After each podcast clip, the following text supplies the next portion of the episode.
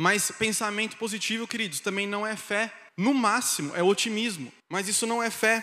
Por quê, queridos? Porque o pensamento positivo, ele não tem poder para mudar uma realidade. Pensamento positivo não tem poder para mudar uma realidade. A fé tem. E a gente vai discorrer sobre isso também. Eu vi um pastor uma vez dando um exemplo sobre pensamento positivo, que eu achei o máximo. Ele falou assim: imagina uma vaquinha lá, lá no, no, numa montanha e tem o capim. Só que o capim, ele está seco, não dá para ela comer. Está ruim, não dá para ela comer. E o pensamento positivo é mais ou menos o seguinte: é como se aquela vaquinha colocasse um óculos, e esse óculos é o pensamento positivo. Ela colocasse o óculos e ficasse repetindo para si mesma: tá verde aquela, tá verde o capim, tá verde o capim, tá verde o capim, tá verde o capim. Mas quando ela mastiga, como é que tá o capim? Seco. Eu achei demais essa analogia, porque o pensamento positivo muitas vezes é isso. É aquela ideia de vai melhorar, vai melhorar, vai melhorar, só que o pensamento positivo em si não tem poder para mudar nenhuma circunstância. Ele não faz isso, queridos. Pelo contrário, muitas vezes o pensamento positivo nos leva a enganarmos a nós mesmos. Igual o exemplo dessa vaquinha, que é o que acontece muitas vezes conosco também. O que? Qual que é a questão? É negar a realidade. O pensamento positivo muitas vezes leva as pessoas a negar a realidade, a não admitir a realidade, a não olhar para a realidade. E ela passa a se auto-enganar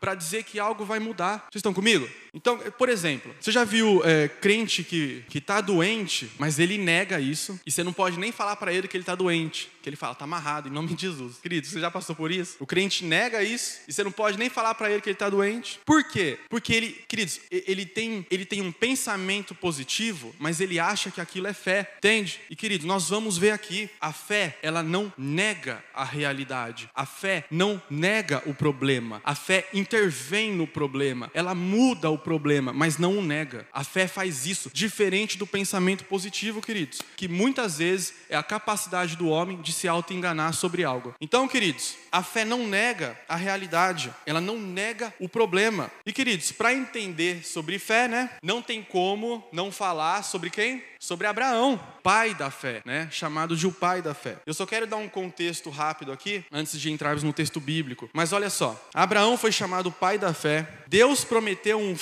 a Abraão e Sara, né, a sua mulher, quando Abraão tinha 75 anos e Sara 65 anos. Imagina, querido. Deus fazer uma promessa, um casal de idosos, um com 75 e outro 65, falando assim: ó, vocês vão ter um filho. E queridos, não era só um filho. Deus prometeu uma descendência a Abraão. Quer dizer, milhares de milhares, milhões e milhões de pessoas iriam nascer através de Abraão. Então Deus faz essa promessa a Abraão quando ele tinha 75 anos, Sara quando ela tinha 65. Inclusive, o nosso Senhor, Jesus Cristo, é da descendência de Abraão. E queridos, mas olha só só, o filho que Deus tinha prometido só veio a nascer 25 anos depois que Deus tinha feito a promessa. Irmãos, 25 anos depois. Abraão teve Isaac, né, o filho da promessa, filho legítimo, né, não Ismael, quando ele tinha ali cerca de 100 anos e Sara 90. E queridos, é nesse contexto que eu falei agora que nós vamos ler Romanos 4. Amém? Romanos 4 está falando sobre a vida de Abraão. Por isso que eu tive que dar essas informações primeiro. Então, por favor, abra sua Bíblia lá em Romanos 4. Nós vamos ler do 18 ao 21. Olha, estou pensando que estou no mergulhando. Já ia falar assim. Quem pode ler? Mas diz assim: Abraão, contra toda a esperança, esperança, em esperança, creu, tornando-se assim pai de muitas nações, como foi dito a seu respeito. Assim será a sua descendência. Sem se enfraquecer na fé, reconheceu que o seu corpo já estava sem vitalidade pois já contava cerca de 100 anos de idade, e que também o ventre de Sara já estava sem vigor. Mesmo assim, não duvidou, nem foi incrédulo em relação à promessa de Deus, mas foi fortalecido em sua fé e deu glória a Deus, estando plenamente convencido de que ele era poderoso para cumprir o que havia prometido. Irmãos, olha esse, esse trecho aqui, esse versículo me deixa empolgado como crente. Olhar para a vida de Abraão, olhar para a fé de Abraão me deixa empolgado. Um homem que creu em Deus acima das circunstâncias mas olha só, queridos, vamos, vamos esmiuçar aqui um pouco esses versículos. O versículo 19 diz assim, ó: sem enfraquecer na fé, ele reconheceu que o seu corpo já estava sem vitalidade e o ventre de Sara também. Até aí. Queridos, que que, em outras palavras, o que está acontecendo aqui? Ele não negou o problema, ele não fingiu que não existia um problema aqui. A Bíblia fala isso, ele reconheceu que o seu corpo já estava sem vitalidade e o ventre de Sara também. Queridos, é como se ele olhasse para o corpo dele e falasse assim: daqui não sai nada. E olhasse para o corpo de Sara e falasse: mulher, daí também não sai mais nada. Ele reconheceu que existia uma circunstância, um problema. Como nós falamos anteriormente, queridos, a fé é isso. Ela não nega que o problema existe. Abraão reconheceu que o seu corpo já estava sem vitalidade, como eu falei, que é diferente do pensamento positivo, que muitas vezes nega que o problema está lá e a pessoa tenta se enganar sobre aquela situação. Então, o primeiro ponto é esse, queridos: a fé não nega que o problema existe. Mas olha o versículo 20, e glória a Deus pelo versículo 20, na verdade. Mesmo assim, mesmo assim o que? Mesmo ele olhando para o corpo dele sem vitalidade e o de Sara também, mesmo assim, ele não duvidou nem foi incrédulo em relação à promessa de Deus. Queridos, Fé é isso, querido. Abraão olha para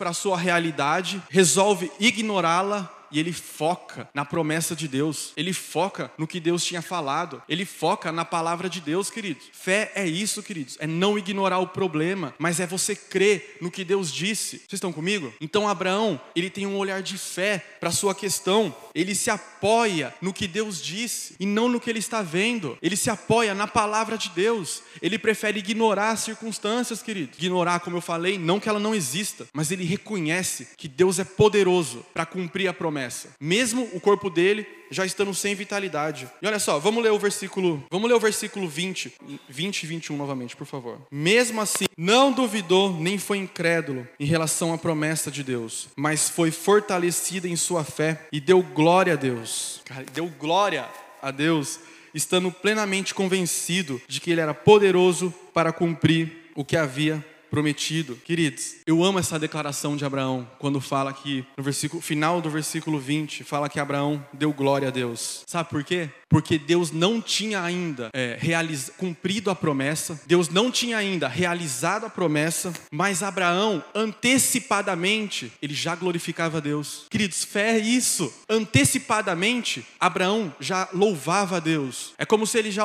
é, adorasse a Deus, falando: Senhor, eu não tenho filho ainda, mas eu te louvo pela descendência que eu vou ter. Obrigado, Senhor, pela descendência que o Senhor me prometeu. Obrigado, Senhor, pela tua palavra que vai se cumprir na minha vida. Eu já te louvo por isso. Eu já te adoro por isso. Queridos, fé é isso. Antecipadamente, ele já glorificou a Deus, já glorificava a Deus por algo que Deus ia fazer. E a Bíblia fala, no versículo que nós lemos, que a sua fé foi fortalecida enquanto ele glorificava a Deus, enquanto ele adorava, enquanto ele reconhecia a promessa e não focava na circunstância, querido. Fé é isso, queridos. Não é à toa que esse cara é o pai da fé. Fé é adorar a Deus de forma antecipada em relação às suas promessas. Eu amo essa declaração, queridos. Abraão é o famoso tomar posse, né? Abraão tomou posse sim, tomou posse da promessa antes dela se realizar. E por isso ele glorificou a Deus, queridos. Vocês estão comigo? Abra lá em Hebreus 11:1, só para confirmar aqui o que é fé. Hebreus 11:1. Ora, a fé é a certeza daquilo que esperamos e a prova das coisas que não vemos. Essa aqui é, é a definição do Espírito Santo sobre o que é fé. Não importa como o mundo pensa ou diz o que é fé, aqui o que vale é a palavra do Espírito de Deus. E ele disse isso: fé é uma certeza daquilo que se espera. Em outra versão da Bíblia, se eu não me engano, é a Vulgata. Eu não achei a tradução, a versão exata, mas eu, eu achei o texto. Mas em outra versão diz assim: fé é uma posse antecipada daquilo que se espera. Queridos, fé é isso. É uma certeza que Deus vai fazer algo simplesmente porque Ele disse. E queridos, nós, para nós o que, serve, queridos? Nós precisamos crer agora, antes do milagre acontecer. Nós precisamos crer antes do milagre acontecer, queridos. Nós precisamos crer agora, antes das circunstâncias mudarem. Nós precisamos aprender a glorificar a Deus agora, hoje, enquanto o circo está pegando fogo, enquanto a circunstância está ruim. Isso, queridos, parece balela, mas fazer isso, adorar a Deus de forma antecipada por algo que ele vai fazer, isso é um exercício para a sua fé. A gente não vai na academia para exerci eh, exercitar o nosso corpo, glorificar a Deus de forma antecipada, baseado na sua palavra, é um exercício para a sua fé. A nossa fé cresce quando nós fazemos isso de coração, crendo na palavra de Deus. Amém? Vocês estão comigo? Então, queridos, nós precisamos aprender a glorificar a Deus. Queridos, sem fé, a Bíblia fala em Hebreus também, sem fé é impossível agradar a Deus. O ruim é que a gente só crê quando vê, não é verdade? Mas a, a, os passos, as pegadas de Abraão, nós, queridos, nós temos que olhar para Abraão, ver o seu exemplo de fé e procurar imitar. E Abraão fez isso, querido. Ele glorificou a Deus antecipadamente, queridos. Nós também precisamos aprender a fazer isso, queridos. Eu sei, queridos, que a circunstância, a tendência nossa é ficar olhando para as circunstâncias, querido. Essa é a tendência do nosso homem natural. E eu não estou dizendo para negar as circunstâncias. Reconheça o problema, querido, mas alimente mais a sua fé do que ficar alimentando a circunstância. Eu até falo brincando, desliga o programa do Datena e vai ler a Bíblia. Por quê? Irmãos, o, do, o programa do Datena lá, da Band, esqueci. É, o que tem de bom ali é só o boa noite. boa noite, latrocínio, roubo, morte. Tá, tá, tá. Aí, queridos, nós estamos alimentando a nossa alma para ela ficar com medo, acuada, achando que Deus não, vai, não é um Deus de livramento, que não vai nos guardar. Queridos, nós precisamos aprender a ter um maior contato com a palavra de Deus, mais do que as circunstâncias, querido. Não estou falando para ser alienado, não. Charles Spurgeon, príncipe dos pregadores, falava: o cristão tem que ter um jornal numa mão e uma Bíblia na outra. Leia o jornal, queridos. Glória a Deus por por isso, mas leia mais a sua Bíblia do que o jornal, porque a, a, palavra vai alimentar a sua fé quando você olhar a circunstância difícil no jornal. Olha só o que diz lá em João 11:40, só para finalizar essa parte. João 11:40. Disse-lhe Jesus: Não lhe não lhe falei que se você cresce, você veria a glória, verias a glória de Deus? Queridos, que é um clichê, mas é, é um clichê real. Queridos, é primeiro crer para você ver. Jesus fala isso. Não lhe falei que se você cresce, então você veria? É a história de Abraão. Antes dele ver o filho dele, ele creu. Fé é isso, queridos. É você crer de forma antecipada a algo. E não é o contrário, não é ver para crer. Você crê e então você vê a glória de Deus. Então você vê a intervenção de Deus. Então você vê o milagre de Deus, queridos. E qual que é a diferença final entre a fé e o pensamento positivo, queridos? A fé, ela não só te permite é, ver a solução, ela faz com que aquela solução se resolva, porque você crê na palavra de Deus. A fé muda circunstâncias, queridos. A fé intervém no problema, queridos. Nós podemos olhar isso, queridos. Para mim, isso é até mais evidente no Antigo Testamento. Várias histórias em que homens é, estavam encurralados, iam ser mortos, perseguidos, cidades iam ser destruídas. E eles usaram a fé e a fé mudou o problema, a situação, a circunstância. Então, queridos, a fé faz isso. Ela faz o que o pensamento positivo não faz. Porque ela crê em Deus, na palavra de Deus, nós cremos na palavra de Deus e essa fé muda o problema. Amém? Segundo ponto, queridos, só para equilibrar aqui também. Eu falo isso, queridos, por quê? Porque eu vejo, estou falando sobre pensamento positivo, né? Quero ser um crítico sobre isso, não é nada disso, queridos. É que eu vejo alguns cristãos, muitos irmãos meus, irmãs, é, achando que pensamento positivo é fé. Aí nada acontece, aí o irmão vai culpar Deus, aí vai ficar bravo com Deus, vai se frustrar, vai sair da igreja e vai falar que nada disso funciona. Mas é simplesmente porque ele não teve o um entendimento correto. Amém? Mas é só por isso, não quero criticar por criticar, não. Amém? Segundo ponto: fé não é fazer o que quiser. Fé não é fazer o que quiser. Abra lá em Gênesis 12:1, por favor. Fé não é fazer o que quiser. Gênesis 12:1 diz assim, novamente falando sobre Abraão. Aqui é o chamamento de Abraão. Amém? Aqui, 12, é quando Deus faz a promessa de uma descendência e uma terra a ele. Então diz assim: Ora, o Senhor disse a Abraão, Abrão, né? Sai da tua terra, da tua parentela e da casa de teu pai, para a terra que eu te mostrarei. Queridos, primeiro ponto aqui. Abraão tinha uma palavra de Deus sobre o que ele deveria fazer. Deus tinha falado com ele. Deus falou: sai da tua terra, da tua parentela, vai para um lugar que eu ainda vou te mostrar. Então, assim, queridos, o que eu quero dizer? A história de Abraão, a vida de fé de Abraão, se fundamentou no que Deus disse e não no que Abraão simplesmente botou na telha, disse que era fé e resolveu se aventurar. É sobre isso que eu quero falar, queridos. Fazer qualquer coisa em nome da fé e depois dizer que aquilo é fé, isso não é verdade. Vou fazer um exemplo prático, entender melhor. Eu vi um, falo que é testemunho né? Tem testemunho e testemunho. Eu vi um testemunho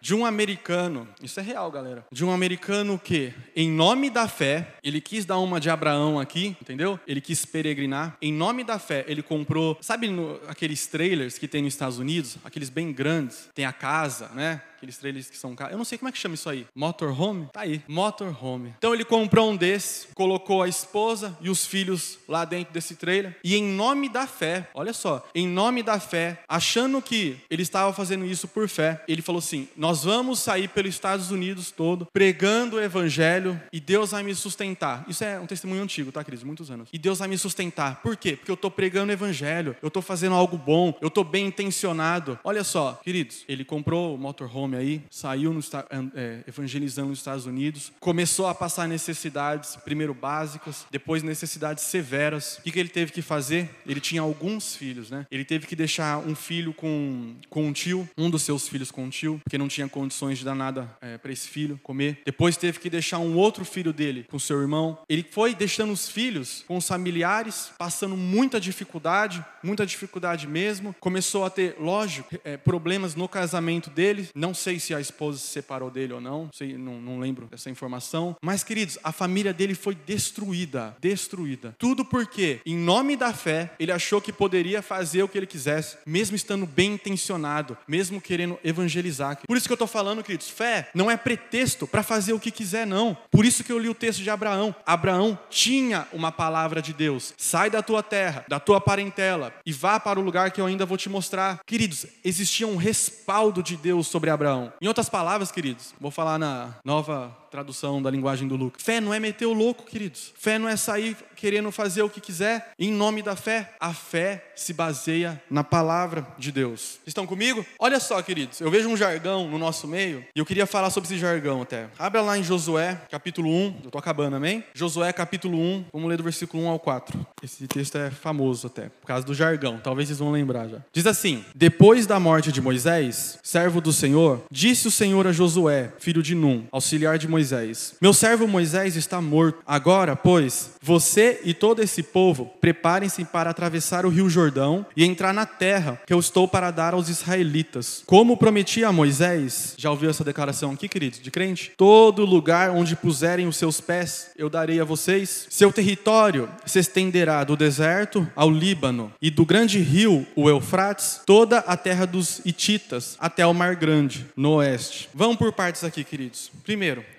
3, tem a famosa frase, né, que existe no nosso meio. Todo lugar onde puserem os pés. Querido, o crente ele olha para esse versículo, pensa assim, né? Viu? Onde quer que eu vá, o que quer que eu faça, Deus vai me abençoar. Porque não importa, todo lugar onde eu puser a planta dos meus pés, Deus falou que vai estar comigo. E é isso aí. E eu vou quebrar tudo em nome de Deus, né? Na verdade, eu queria dizer, eu já ouvi isso muitas vezes. Só que ninguém se atenta ao versículo seguinte, porque Deus fala assim, ó, cadê? Todo lugar onde puserem os pés, eu darei a vocês. No versículo seguinte, Deus fala o quê? Seu território. Queridos, Deus começa a dar limites de onde eles deveriam colocar os pés. Seu território se estenderá do deserto ao Líbano, do grande rio, o Eufrates, toda a terra dos Hititas, até o Mar Grande, no oeste. Quer dizer, Deus mostrou onde os israelitas deveriam colocar os pés. Deus colocou limites, queridos. Por que eu estou falando isso novamente? Porque fé não é o crente botar na cabeça que ele pode fazer o que quiser, quando quiser, em nome de Deus, em nome da fé, e Deus tem que me abençoar ainda. Não, queridos. Israel seria abençoado nesse território, nessa base. E queridos, Deus também coloca limites de atuação, de atuações para nós também. Não no sentido literal, não no sentido de terra, de espaço. Pode ser também, na verdade. Mas Deus coloca limites. Por exemplo, queridos,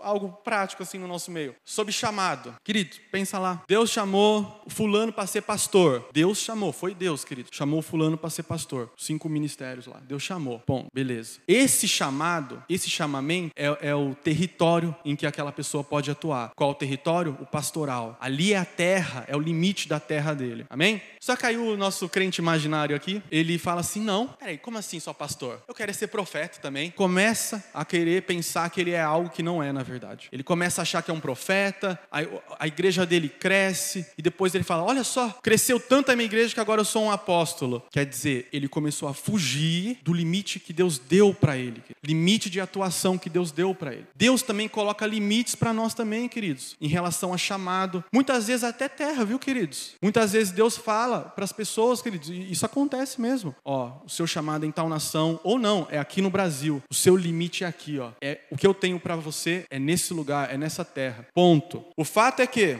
queridos, fé não é fazer o que quiser. Abraão tinha uma palavra de Deus e Deus tinha colocado limites para Israel sobre onde eles deveriam pisar a planta dos pés. Então, queridos, eu falo isso porque é mais uma questão de alerta mesmo, mesmo irmãos. Não faça tudo o que vier na cabeça é, em nome da fé, pensando que Deus vai respaldar. Ah, Lucas, mas como que eu sei qual é o meu limite? Como eu sei o que eu tenho que fazer? Irmãos, aí é você que tem que buscar isso em Deus. Não tem atalhos, queridos. Você pode sair daqui em crise, porque fala, e agora? O que, que eu faço? Qual é o meu limite? Será que eu iniciei algo sem ser da vontade de Deus? Queridos, eu falo isso para você, correndo para o seu quarto, lá na sua casa, e buscar Deus, queridos. Começar a falar com Deus para Ele te mostrar quais são os limites que Ele te deu, a área de atuação que Ele te deu, querido. E isso só se vem com intimidade, querido. Não adianta pegar talho, não adianta, queridos. Irmãos, eu sinceramente às vezes fico até triste com isso, de alguns irmãos na fé que encaram a figura do pastor ou um líder como se fosse uma espécie de guru e fala assim, ó, revela para mim aí o que Deus tem para minha vida. Queridos, Deus quer falar com você. Deus quer ter intimidade com você. Ele quer te mostrar os limites, querido. Então, queridos, se existe essa, esse tipo de dúvida no seu coração, vá buscar Deus, queridos. Comece a orar, a ter momentos de intimidade com Deus. Amém? E terceiro ponto, para finalizar, só queria aplicar algo em relação à oração. Só queria falar o seguinte: orar, ou melhor,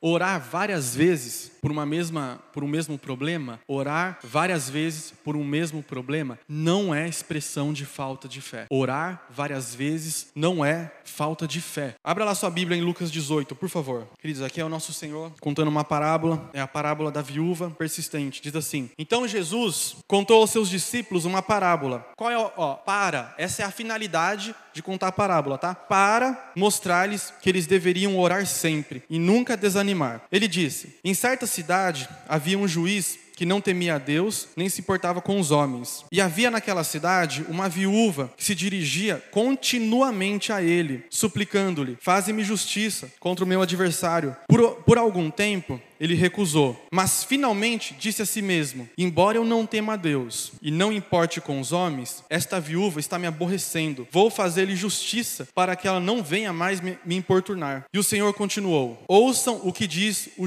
o juiz injusto. Acaso Deus não fará justiça aos seus escolhidos que clamam a Ele dia e noite? Continuará fazendo-os esperar? Eu digo a vocês: Ele, ele lhes fará justiça e depressa. Contudo, quando o filho do homem vier, encontrará fé na terra? Queridos, primeiro ponto aqui, vamos só esclarecer algumas coisas. A parábola fala sobre oração e fé. Olha como ela inicia até. O versículo 1 fala que Jesus conta essa parábola para mostrar que eles deveriam orar sempre. Amém? E olha o versículo 8. Jesus faz uma declaração e ele fala assim, no final do versículo 8: Quando o filho do homem vier, encontrará fé na terra? Ué, mas não está falando de oração? Queridos, ele, é, nós vamos ver isso daqui a pouco, mas é, orar, principalmente orar continuamente, é expressão de fé. Orar sempre é expressão de fé. Mas vamos lá. Segundo ponto, só quero esclarecer aqui, para não ter confusão. O juiz iníquo, queridos, não é uma figura de Deus Pai, tá bom? Aqui fala de um juiz iníquo. Deus é iníquo? Iníquo de iniquidade, iniquidade de pecado. Então, essa figura não é a figura de Deus Pai. Na verdade,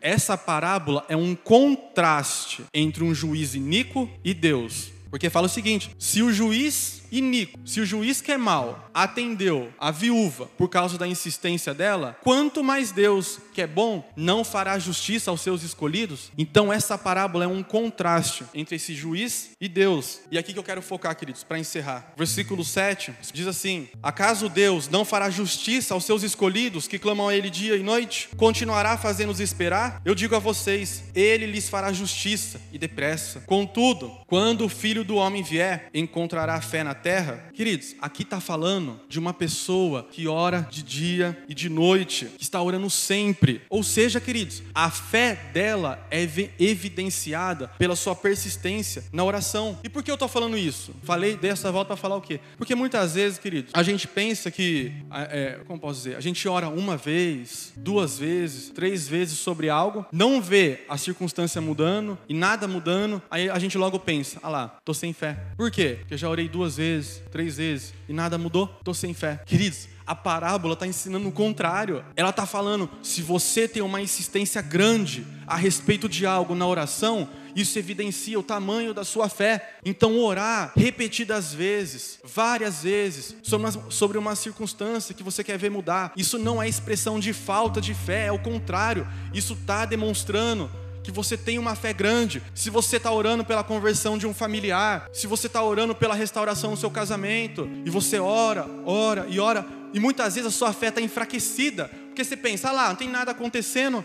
Queridos, ouça as palavras do Mestre, ele está falando, a sua insistência na oração demonstra que a sua fé é grande. Não pare, não pare. E é por isso que ele faz esse contraste com esse juiz. O juiz é mau e foi lá e atendeu o pedido da, da viúva. Quanto mais Deus, que é bom, que é amor, ele fará justiça aos seus escolhidos. Mas não pare de orar. A sua fé, a fé sem obras é morta, amém? E uma das obras da fé é a oração. A sua oração, a sua vida de oração expressa a sua fé. Então não pare de orar, queridos. Não desanime, não fica pensando, nada está acontecendo, já orei várias vezes, não tenho fé. É o contrário. Ouça as palavras do seu mestre Jesus Cristo. Ele ensinou assim. Ele disse que é assim. Não desista de orar, irmão. Coloque a sua fé para fora. Verbalize a sua fé. Dê glória a Deus de forma antecipada pelas coisas que Ele vai fazer na sua vida, por aquilo que Ele prometeu. Começa a declarar palavras de fé, queridos. Para de ficar olhando para a circunstância. Desliga o da Atena. Ou melhor, assista o da Atena, mas leia mais a sua Bíblia. Muito mais a sua Bíblia. Queridos, a matéria-prima da fé é isso aqui, ó. É a palavra de Deus. É o contato com essa palavra que vai fazer o nosso mundo aqui mudar de perspectiva, mas tem que ter esse contato. Queridos, não é à toa que a palavra é chamada de água, né? Uma tipologia como se fosse uma água. Não é só porque ela te purifica, porque ela limpa a sua visão. Queridos, você já teve esse tipo de experiência de assim, por exemplo, eu, por exemplo, vou dar o meu caso aqui, está lá no serviço e lá no serviço as pessoas é, falam muito palavrão às vezes, né? Que é normal. O pessoal do mundão fala, fala, fala palavrão pra caramba. E daqui a pouco, queridos, na sua mente parece que aquilo quer entrar na sua mente. Não porque você quer, mas é simplesmente porque você está exposto àquele ambiente. Simplesmente por estar exposto àquele ambiente. E aí, queridos, já aconteceu isso com você? Comigo já. E é impressionante, queridos. Às vezes, quando isso acontecia comigo, eu pegava a Bíblia, ia ler, queridos. Quando eu começava a ler a Bíblia, parecia que era jogado uma água na minha cabeça. Parece que tudo aquilo desmontava. A vontade de ser puro, a vontade de ser santo é renovada. Queridos, a palavra de Deus faz isso, ela é uma água mesmo, querido. O mundo está toda hora tentando te, te, sujar e você precisa sempre estar se limpando. Você tem que tomar banho todo dia, né? E assim espera. Queridos, por que com a Bíblia você acha que não tem que ler todo dia? O mundo está sempre tentando contaminar a sua mente, querido. Se lave. Deixa essa palavra vivificar a sua fé. Expresse a sua fé através da oração, querido. Seja insistente na oração. Amém? Vocês estão comigo? Para finalizar, no versículo 8, nosso Senhor fala assim: Contudo, quando o filho do homem vier, encontrará fé na terra? Sabe o que ele está falando aqui, em outras palavras? No contexto, as pessoas Será que vão estar orando? Porque a parábola fala sobre oração, queridos. Queridos, o fim dos tempos é marcado por uma apostasia. Mas eu não creio que essa palavra, essa advertência de Jesus, é, seja para nós olharmos para o fim e falar: ah lá, eu estou fadado a esfriar na fé. Porque Jesus já falou, não, queridos. Para nós, para a igreja, para o corpo, isso é uma advertência de não coloque o seu nome nessa lista dos que vão entrar em apostasia. Fique alerta, não coloque o seu nome nessa lista. Não seja um desses. Queridos, expresse a sua fé. Creia em Deus. Louve a Deus antecipadamente. Amém? Feche seus olhos, por favor. Eu queria falar com você porventura não tenha aceitado Jesus, não tenha, não tenha entregado sua vida a Jesus Cristo, quero te convidar a fazer isso nessa manhã. Saiba, Jesus morreu por você, ele morreu pelos seus pecados. Sabe tudo isso que te envergonha? Jesus morreu para te limpar dessa culpa, para perdoar tudo isso. E hoje você tem a oportunidade de se apropriar dessa salvação que foi oferecida a você, mas você precisa crer, crer que Jesus fez isso por você e entregar sua vida a Ele em arrependimento. Então eu queria te convidar, por favor, repita assim: Senhor Jesus nessa manhã, eu o reconheço como meu único Senhor e Salvador. Perdoe os meus pecados e escreva o meu nome no livro da vida. E a partir de agora, eu entrego a minha vida a Ti. Em Teu nome eu oro. Amém.